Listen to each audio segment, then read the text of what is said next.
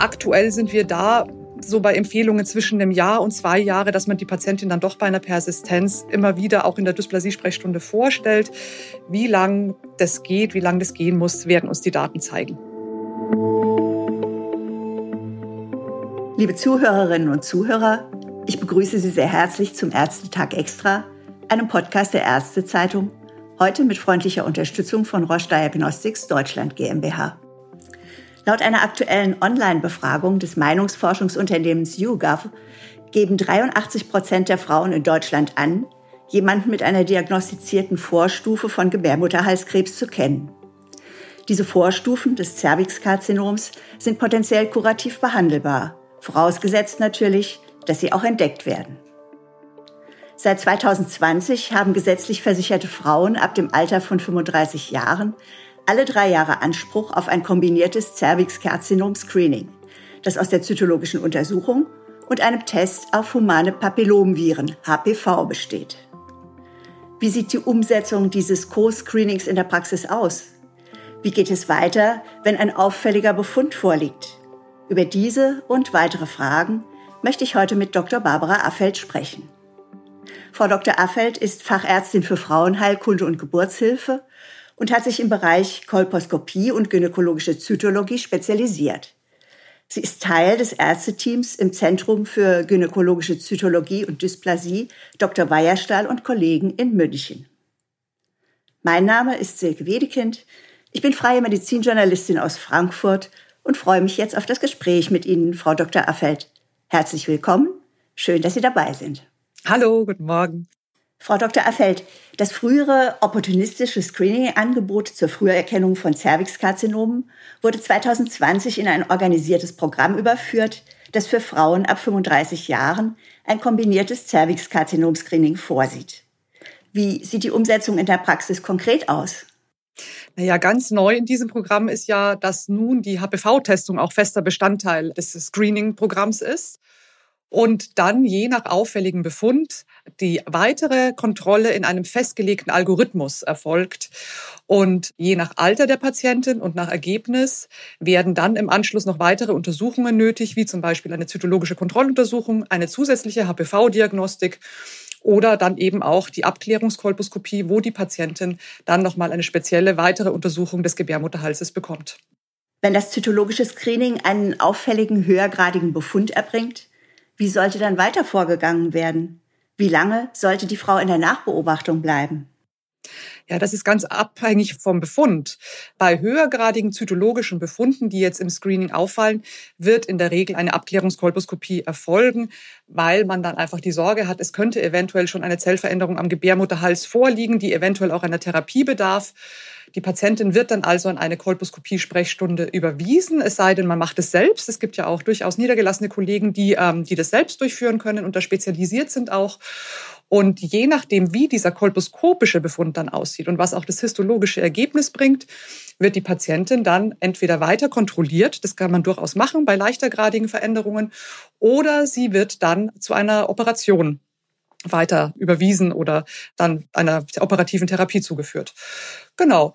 Die organisierte Krebsfrüherkennungsrichtlinie, die legt aber nicht fest, wie es nach der Abklärungskolposkopie weitergeht. Das heißt, diese vom gemeinsamen Bundesausschuss festgelegte, festgelegte Algorithmus, der gibt nur vor, wie es bis zur Abklärungskolposkopie vorgeht und sagt dann, okay, eine schwere Dysplasie soll auf alle Fälle therapiert werden. Und die Patientinnen, die jetzt aber leicht und mittelgradige Veränderungen haben im Sinne einer ZIN 1 oder ZIN 2, die müssen nicht therapiert werden, die kann man weiter kontrollieren. Und wie es für diese Patientinnen weitergeht, das gibt sehr gut vor. Ähm, zum einen gibt es eine Frequently Asked Questions Seite auf der Seite der BundesKV, da sieht es sehr schön drin. Und die verweisen dann auf die Leitlinien. Und die Leitlinie, mit der wir arbeiten, ist die S3-Leitlinie ähm, zur Früherkennung des Cervixkarzinoms. Und wir haben eine ganz tolle Arbeitsgemeinschaft für Kolposkopie und Cervixpathologie, die AGCPC. Und diese Arbeitsgemeinschaft hat äh, versucht, Empfehlungen zu erarbeiten, wie es dann für die Frauen weitergeht, wie die kontrolliert werden dürfen.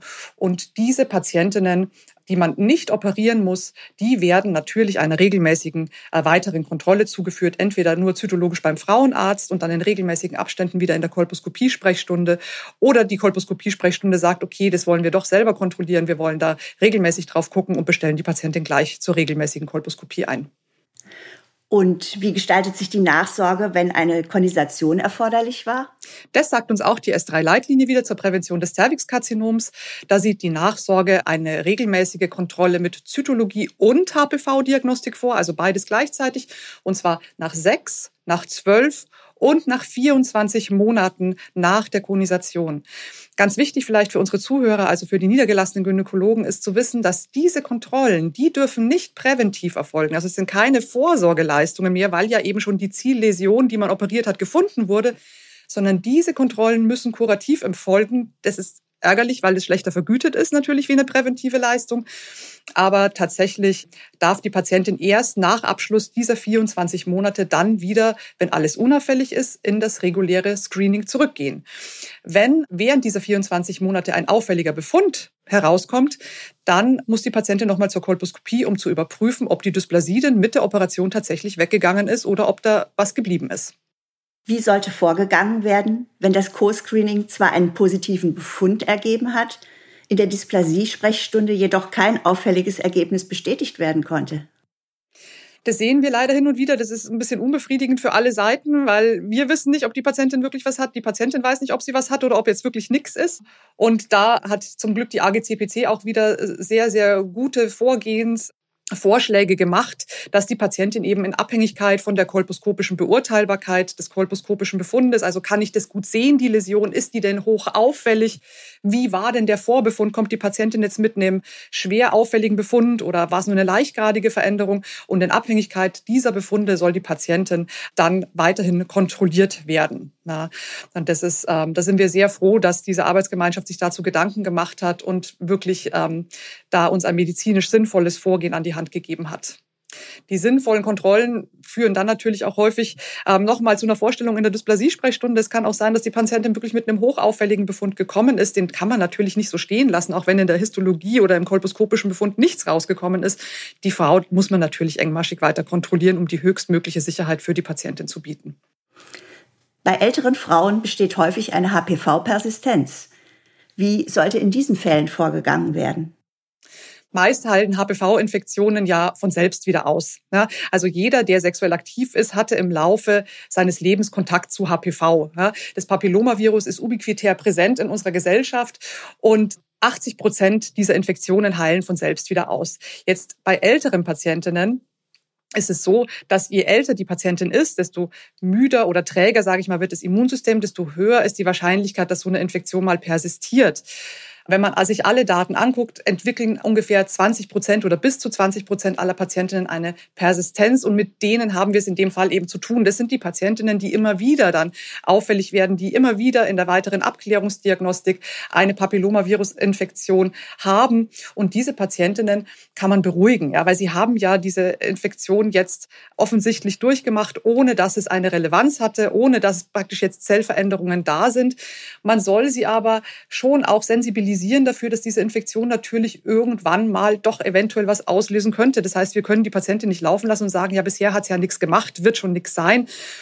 Was dann gutes Vorgehen ist, das müssen wir noch herausfinden, ja, weil jetzt sagen wir mal, wir finden eine Patientin, die ist jetzt Anfang 40 und die hat jetzt diese Papillomavirus-Infektion. Ein Jahr später ist sie immer noch positiv, dann geht sie zur Abklärungsdiagnostik.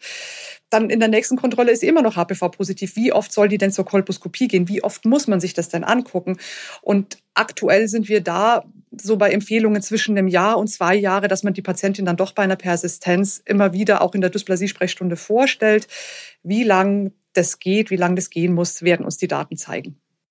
Welche Punkte sollen in einem Gespräch mit einer Frau, bei der ein auffälliger Pappbefund oder HPV-Test vorliegt, berücksichtigt werden, um sie bestmöglich zu informieren, aber zugleich auch nicht zu verunsichern? Also das Wichtigste ist, dass man der Patientin schon mal an die Hand gibt, dass sie nicht allein ist. Dass diese auffälligen Befunde was Häufiges sind, dass wir das in unserer Routine jeden Tag sehen und dass es in den meisten Fällen einfach ähm, nichts ist, was eine Konsequenz für die Patientin hat. Ja, die Papillomavirus-Infektion, wir hatten es ja gerade schon, ist einfach unglaublich häufig. Und dass sich wirklich eine schwere Dysplasie entwickelt oder sogar ein Cervixkarzinom entwickelt. Das ist sehr, sehr selten. Ja, wir haben pro Jahr 4500 Cervixkarzinomfälle in Deutschland. Das heißt, es ist eine sehr seltene Komplikation einer sehr, sehr häufigen Virusinfektion. Und das glaube ich, wenn man der Frau schon mal sagt, dann ist, ist da ganz viel Angst schon mal genommen. Schön wäre immer noch, wenn man der Patientin auch gleich ähm, sagen würde, okay, wenn sie in eine Dysplasiesprechstunde muss, dass das nichts Schlimmes ist und dass auch eine Dysplasiesprechstunde nicht bedeutet, dass man sofort operieren muss, sondern dass einfach die Dysplasiesprechstunde, die Kolposkopie eine Feindiagnostik ist. Man hat einfach die Möglichkeit, diese Krebsvorstufe oder diese Zellveränderungen, die man in der Zytologie vermutet, wirklich zu visualisieren und ganz gezielt da ein kleines Pröbchen rauszunehmen. In der Regel verläuft diese Untersuchung für die Patientin absolut schmerzfrei und die geht danach heim und ähm, ist alles wieder gut. Und dann ist das Schlimmste eigentlich die Wartezeit, bis man den Befund hat. Ja. Und aber auch egal, welches Ergebnis rauskommt, alles ist gut zu organisieren danach. Die Aufklärung der Patientinnen ist das eine. Ebenso wichtig ist aber auch eine ausreichende Expertise bei den Fachärztinnen und Fachärzten. Muss Ihrer Ansicht nach in die Fortbildung noch mehr investiert werden? Und wie sind Ihre Erfahrungen allgemein mit den Kenntnissen zum Screening? Naja, also ich glaube, ganz gut bekannt ist mittlerweile der Algorithmus, wie es denn in der Vorsorge abläuft bis hin zur Abklärungskolposkopie. Also wir wissen jetzt, wir haben diese drei Altersgruppen unter 30, 30 bis 34 und dann eben ab 35, wie da eben das äh, Testing äh, aussieht mit Zytologie beziehungsweise mit dann Co-Test oder HPV in der Abklärung, dann zur Kolposkopie. Das, glaube ich, haben wir jetzt im Jahr vier der Vorsorge ganz gut verinnerlicht. Schwierig ist immer noch nach wie vor, wie es denn danach weitergeht. Also wir haben, wie gesagt, diese Empfehlung Empfehlungen der, der AGCPC.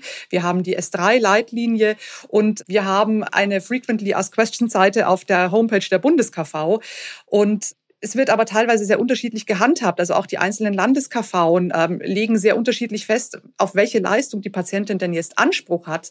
Und ja, auch wir im zytologischen Labor, wo wir jetzt eigentlich den ganzen Tag nichts anderes machen als Krebsvorsorge, sind da immer im regen Austausch und auch wir lernen ständig dazu, weil sich doch einfach die Empfehlungen ähm, oder die Auskünfte, die man bekommt, immer wieder ändern. Und da kann ich eigentlich nur sagen, das Schwierigste für uns ist, welcher Schein zu welchem Präparat ist der richtige, wann hat die Patientin Anspruch auf eine präventive Leistung, ja oder nein. Und das ist dann das, wo man vielleicht einfach noch ein bisschen mehr Aufklärungsbedarf vielleicht bräuchte bei den Einsendern. Und was schön wäre, wenn es da einfach eine einheitliche Linie gäbe und man einfach wüsste, wann darf ich meine Frau zum, zum Screening einbestellen. Ja. Damit, liebe Hörerinnen und Hörer, wären wir auch schon fast am Ende dieser Podcast-Folge angelangt. Eine Bitte habe ich noch an Sie, Frau Dr. Affeld. Würden Sie abschließend noch Ihre wichtigsten Empfehlungen für Ihre Kolleginnen und Kollegen in wenigen Worten zusammenfassen? Sehr gerne. Also das Wichtigste, glaube ich, ist, dass wir alle zusammenarbeiten. Ja, also wir als zytologisches Labor und auch als Dysplasiesprechstunde sehen uns ja auch als Dienstleister für unsere für unsere einsendenden Gynäkologen, von denen wir die Präparate und die Patienten zugewiesen bekommen. Und ähm, wenn man da einfach im guten Austausch steht und aufeinander hört und miteinander arbeitet und dann auch sprechen kann, welcher Schein jetzt der richtige ist und wie die Abrechnung auch ablaufen soll, damit beide auch dann am Ende die ihre Leistung bezahlt bekommen, dann ist es, glaube ich, schon mal schon mal ganz wichtig. Wichtig wäre auch auch zu sagen, dass eine Patientin, die noch nicht operiert ist, die aber weiterhin in der Kontrolle bleibt, weil sie was hat, dass die auf alle Fälle, solange die Läsion, also die Zinn, nicht operiert ist und nicht sicher ausgeheilt ist, ihre Leistungen präventiv bekommen darf in der sogenannten Abklärung. Das heißt, diese Leistungen sind dann auch besser vergütet. Und nur nach einer Operation darf die zwei Jahre lang keine präventive Leistung bekommen. Ja, dann ist sie wirklich in der Nachsorge, dann erfolgen 24 Monate die Leistungen kurativ. Ganz, ganz wichtig ist mir auch nur zu sagen, jetzt haben wir einen sehr breiten Algorithmus mit ganz, ganz vielen Werkzeugen. Und da ist auch nicht eins das Richtige. Da ist auch nicht der HPV der Richtige oder, oder der Goldstandard. Oder es ist auch nicht die Zytologie der Goldstandard, der uns sagt, was wir machen müssen. Auch nicht die Kolposkopie. Sondern wir müssen wirklich alle Befunde, die wir haben von dieser Patientin, die müssen wir zusammennehmen und müssen uns alles zusammen anschauen. Und im Zusammenschau dieser Befunde werden wir das Richtige für unsere Patientin sagen und ähm, beschließen können. Das heißt, als Goldstandard in, in, der, in unserem Abklärungsalgorithmus muss man eigentlich den ganzen Algorithmus sehen. Ja. Und es ist einfach wichtig, den Patientinnen zu sagen, dass das, was sie haben, dass das nichts in den meisten Fällen, in aller, allermeisten Fällen nichts Schlimmes ist. 80 Prozent der HPV-Infektionen gehen wieder weg. Wenn man Zellveränderungen sieht, gehen 90 Prozent dieser Zellveränderungen wieder weg. Je jünger die Patientin, desto günstiger die Prognose. Und ich glaube, wenn man das beachtet, dann hat man die Frau gut abgeholt und ähm, sich selbst viel Arbeit erspart.